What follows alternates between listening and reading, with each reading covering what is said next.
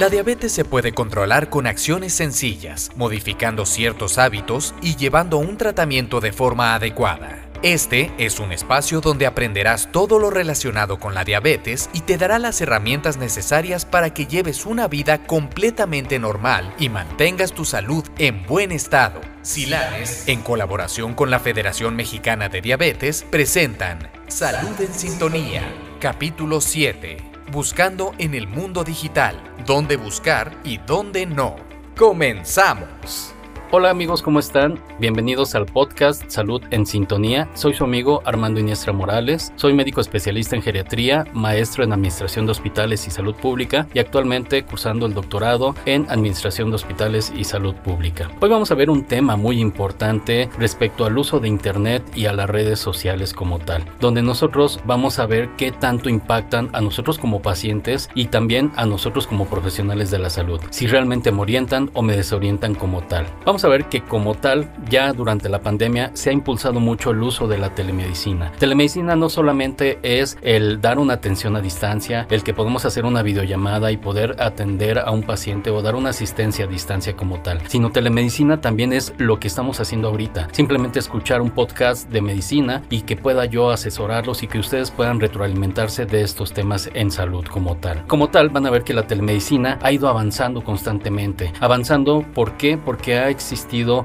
un paso de una barrera muy importante en telecomunicaciones y tecnologías de la información y comunicación. Entendamos que las tecnologías de información y comunicación es el uso de telefonía, el uso de smartphones, el uso de tabletas, el uso de computadoras, etcétera. Todo, todo equipo tecnológico que me sirve para podernos comunicar. Y asociado en salud, ya con eso ya hacemos telemedicina y que realmente nos desarrolla una satisfacción inmediata para nosotros como usuarios, nosotros como profesionales de la salud y ustedes como pacientes como tal. Algo muy importante que deben de entender que se viralizó ya el uso de las tecnologías gracias al abaratamiento de los equipos tecnológicos, al costo del equipo, a las oportunidades de financiamiento, a la calidad de la información también como tal, que ya la tenemos inmediatamente a la mano y que podemos enlazarnos a la información. Pero aquí hay algo muy importante, la calidad de la información es veraz, es buena. He ahí donde nosotros debemos de generar habilidades que se van adquiriendo en el uso de las redes sociales, en donde nosotros vamos a aprender a utilizar las redes sociales, donde compartamos la información como tal, que ayudemos a colaborar también a esa información, porque no solamente los profesionales de la salud somos los que hacemos extensiva esa información, sino también los pacientes o nosotros como pacientes también podemos desarrollar esa información y poderla divulgar como tal, ¿no? Divulgación de todo lo que vamos aprendiendo en salud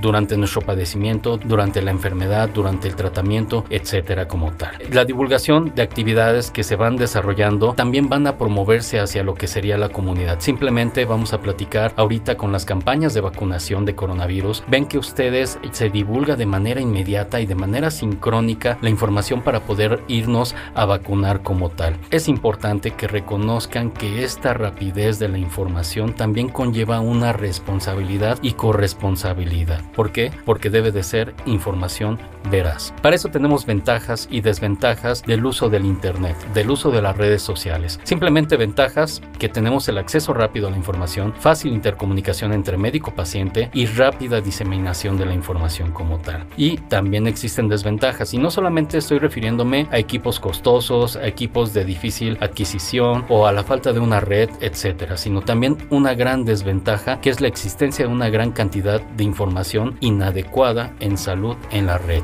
Ahí donde sale un tema que fue mucho de moda durante la pandemia de coronavirus, que es la infodemia. Prácticamente la infodemia es la sobreabundancia de la información, tanto en línea, que se encuentra en diferentes formatos, ya sea en una imagen, ya sea un slide, ya sea un flyer, etcétera, que se promueve ya sea en Facebook, en Twitter, en WhatsApp, en Instagram, etcétera. Entonces se incluye información errónea y que en cierta forma modifica la respuesta de la salud pública y en cierta forma también llega a promover intereses de la gente que llega a divulgar esta información errónea. Por eso es muy importante que nosotros no caigamos en esa brecha de falta de información. ¿Por qué? Porque perjudica como tal, perjudica y es que si no sabemos utilizar las tecnologías de información y comunicación ni los recursos que se proveen de información en estas redes, vamos a caer en esa brecha como tal. Simplemente la pandemia de COVID-19 ha sido la primera pandemia en la que se maneja a gran escala este tipo de información. Se maneja a gran escala las tecnologías y las redes sociales para informar como tal, donde se generan productos informativos de salud y que conectan a toda la gente de manera sincrónica y de manera horizontal como tal. Y esto hace que se generen noticias de controversia, donde exista discusiones entre instituciones, discusiones entre países y que lleguen a generar miedo también como tal. Ustedes vieron que en cierta forma se generaba cierta incertidumbre gracias a información errónea como tal, donde existan discusiones, donde mucha gente con tal de generar una mejor evaluación de la popularidad o de rating, están mencionando información que realmente no es favorable para la población, que no es favorable para la comunidad como tal. Y de ahí nosotros llegamos a tener ciertas tendencias hacia escape de tratamientos médicos, donde yo como paciente, donde necesito un hipoglucemiante oral, donde yo necesito insulina, donde no necesito una diálisis peritoneal, una hemodiálisis como tal, y por mala información que circula en la red, yo no acepto la terapéutica de manera oportuna. Y donde se alarga el inicio de esa terapéutica y esa, ese alargamiento llega a generar complicaciones para mí como paciente en salud. Por eso es importante que ustedes se asocien a información correcta como tal y que no se vayan con influencers o con personas que se dediquen a promover cuidados basados en sus evidencias o simplemente por una consideración financiera, ¿no? Y que desafortunadamente ese tipo de información se viraliza y hace difusión rápida como tal. Y lo malo es que llegan a marcar tendencias como tal. Simplemente en ocasiones se niegan a aplicarse vacunas por la idea de que giran en la red y que realmente está poniendo en peligro su vida como tal. Por eso es importante que debemos de insistir en la información correcta. Todas estas ideas llegan a marcar tendencias y en ocasiones se niegan a aplicarse vacunas por la idea de que giran en la red o niegan a administrarse un medicamento que realmente necesitan y están poniendo en peligro su vida como tal. Entonces es importante que entendamos la mejor información que es la más factible para mí como paciente. Afortunadamente se llevó a cabo una Asamblea Mundial de la Salud en mayo del 2020 en la Organización Mundial de la Salud, donde se aprobó una resolución denominada WHA 73.1 sobre la gestión de la infodemia para el control de muchas enfermedades, principalmente de la pandemia, y donde se promueve la información confiable y donde se adopten bien las tecnologías de información y comunicación para promover la información precisa basada en datos científicos y probatorios y veraces como tal. Realmente eso es lo que buscamos en toda la información en salud, que generemos un empoderamiento activo y responsable de la información, donde las redes sociales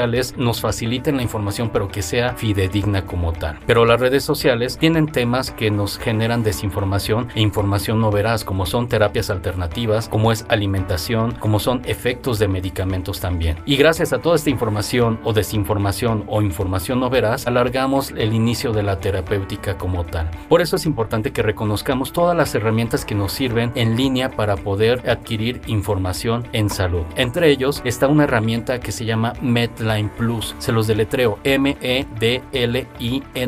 -E, espacio P-L-U-S. Medline Plus es una herramienta que me ayuda a buscar información en la red, buscar información que va a ser entendible para mí como paciente, donde no va a haber tecnicismos, donde no va a haber palabras que no entienda y que simplemente lo voy a leer y voy a entender sobre mi padecimiento o mi enfermedad como tal. Para concluir, me gustaría platicar que fomentemos el diálogo. Por favor, fomentemos el diálogo entre el médico y el paciente y el paciente y el médico como tal, donde analicemos la información que se lee, donde nosotros expresemos las dudas a nuestros médicos como pacientes y donde podamos estar seguros que la información que estoy recibiendo es fidedigna como tal. Y así tomemos decisiones en conjunto con nuestro médico. De toda la información que hayamos leído en línea, podamos resolver dudas con mi médico y seguir las recomendaciones como tal, tanto de mi médico como de sitios seguros de internet como tal y hagamos la promoción a generar una buena calidad de la publicación. ¿Por qué? Porque yo como paciente también puedo promover cierta atención en salud, encaminar a mis compañeros, a la gente o a mis amigos que también tienen el mismo padecimiento para una buena salud como tal. Bien encaminado permite constituir una fortaleza y hacer una herramienta útil de divulgación. Deseo les haya gustado este podcast amigos. Recuerden que este es el podcast de salud en sintonía y recuerden escuchar los demás capítulos que tenemos para ustedes. Muchas gracias.